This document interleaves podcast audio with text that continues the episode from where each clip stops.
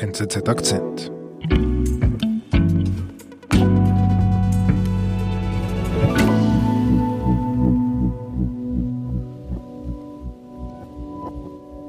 Also 8000 Menschen innerhalb von drei Tagen zu erschießen, ist eine, äh, es hört sich schrecklich an, aber es ist eine anstrengende Arbeit.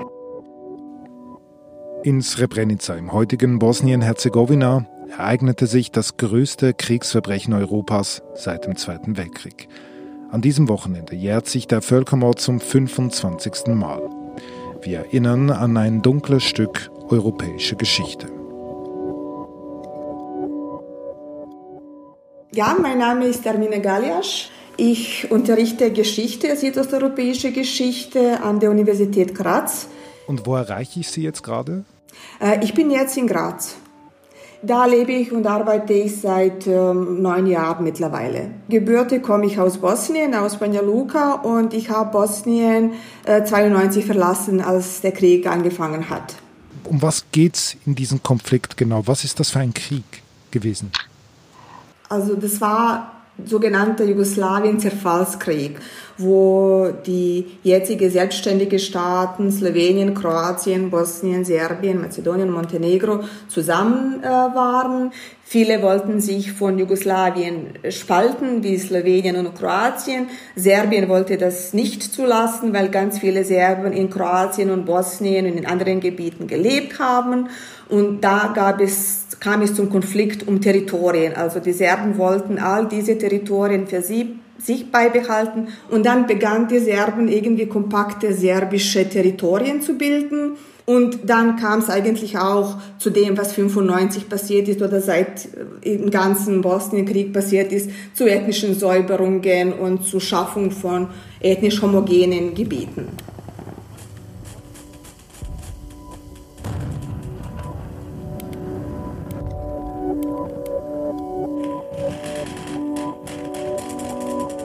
Wenn wir uns jetzt in den äh, Juli 1995 hineinbegeben, was ist da in diesen Tagen in Srebrenica denn passiert? Also äh, Srebrenica befindet sich im Ostbosnien und äh, nach diesen Vorstellungen von damaligen serbische nationalistische politische Elite und, und Führung äh, sollte ganz Ostbosnien und viele Teile von Bosnien wie auch von Kroatien zu Serbien gehören. Und Srebrenica war eine Enklave, die sich mitten in diesen äh, vorgesehenen serbischen Gebieten befand. Enklave heißt, dass sich dort Muslime zurückgezogen haben. Muslime haben sich dort zurückgezogen, genau. Also da schon bereits in 92 fanden sehr viele Verbrechen statt, also in diversen Städten in, in Ostbosnien, also Visegrad, Zvornik, auch in Srebrenica. Also die muslimische Bevölkerung wurde vertrieben oder umgebracht, aber ganz viele Muslime haben sich nach Srebrenica zurückgezogen.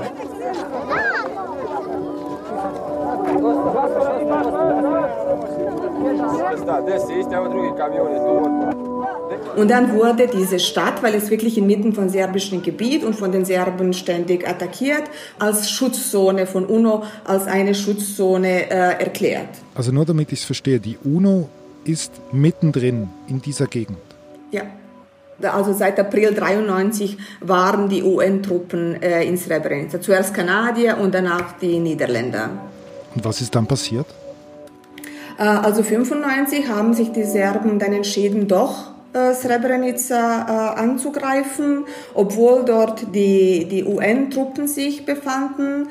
Dann sind die Serben gekommen und die haben verlangt, dass die Bosniaken die Waffen niederlegen, die noch bewaffnet waren. Und Mladic hat gesagt, er wird allen, wer sich quasi übergibt, Freiheit geben und garantieren, dass die äh, Srebrenica verlassen dürfen. Wer ist Mladic? Äh, Ratko Mladic war äh, ein Offizier der jugoslawischen Volksarmee und als die Armee der bosnischen Serben gegründet wurde, wurde er zu den Kommandeur der bosnischen Serben. Molim vas, budite veoma strpljivi. Samo malo. Svi koji žele da ostanu. Und äh, dann begann äh, dann kamen die Busse und die Männer wurden getrennt von Frauen und, und von den Kindern. Das heißt, die werden auf, auf LKWs beladen, die Frauen mit den Kindern. Man muss dann auch sagen, das war eine schreckliche Hitze, das war äh, Mitte Juli, die hatten kein Wasser, nicht zum Essen. Also das war dann schon eine elende Situation, bevor das alles begann. Und dann wurde es noch viel, viel schlimmer.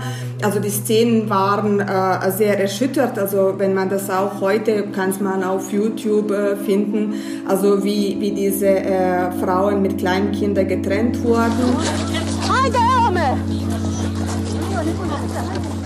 Und die Frauen wurden dann Richtung Kladan und Richtung Tuzla transportiert und die Männer sind geblieben. Und die Männer wurden dann in Schulgebäuden, in verlassenen Fabriken dann untergebracht und dann einfach mal gefoltert und rausgenommen und erschossen. Und also man muss sich wirklich vorstellen, also 8000 Menschen innerhalb von drei Tagen zu erschießen, ist eine, äh, es hört sich schrecklich an, aber es ist eine anstrengende Arbeit. Das heißt, die haben ununterbrochen die Menschen erschossen und umgebracht und geschlachtet. Und dann natürlich, da musste man dann auch das alles logistisch organisieren. Dann musste man äh, diese Gräber ausgraben. Das heißt, die hatten dann auch Baggerfahrer. Dann hatten die auch die Leute, die das zugemacht haben, die die bekocht haben. Also die die ganze Infrastruktur gestellt hatten. Und dabei haben UN-Soldaten eigentlich nichts unternommen. Genau, also wenn Sie das so erzählen, mit dieser Riesenlogistik, alles, was da drum lief, 24 Stunden, drei Tage lang, was haben denn diese UNO-Soldaten in dieser Zeit gemacht? Die haben eigentlich zugeschaut, ja. Und was waren das für UNO-Soldaten? Äh, das war eine, eine, ein holländischer Bataillon, der 600 Mann äh, damals zählte, äh, wobei da äh, die ganze Schuld kann, liegt eigentlich in meiner, meiner Meinung nach nicht bei den Holländern, sondern eigentlich bei den serbischen Truppen, weil die serbischen Truppen haben Verbrechen begangen, nicht die Holländer. Also in der Geschichte gibt's nie alles schwarz-weiß. Also das ist alles ziemlich viel grau. Also der damalige Kommandant, dieser Thomas äh, Karemen, äh, der hat schon am Anfang die Unterstützung von äh, Luft, äh, Luft äh, äh, genau Luftunterstützung verlangt und äh, hat nicht bekommen. Der hat gesagt, ja, wir sind nicht in der Lage, das alles zu verteidigen. Und äh, ich vermute, also der hat dann überlegt, soll er dann auch seine Soldaten in Gefahr bringen oder nicht. Hatte sich entschieden, äh, das nicht zu machen, sondern einfach mal sage ich einfach mal, die Bosniaken zu opfern und nicht zu machen. Da gab es auch paar beschämende Szenen, also von, von den serbischen General Ratko Mladic, der mit äh, Kareman anstoßt. Yes, zdravie, gospodine Generale. Äh, wo die sich dann eigentlich am 21. Juli verabschieden und der ihm Geschenke überreicht und sagt, ja, das ist für ihre Frau und das ist für sie und er bedankt sich.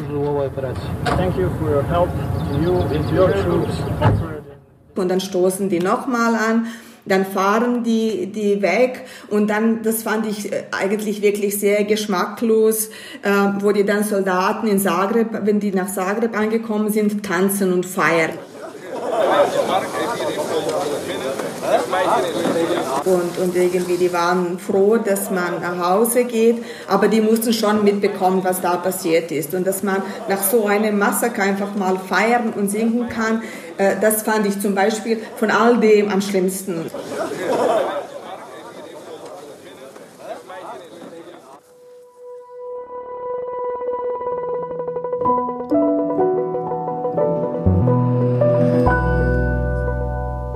Danke Ihnen ganz herzlich. Danke. Liebe Grüße nach Graz. Zurück nach Zürich.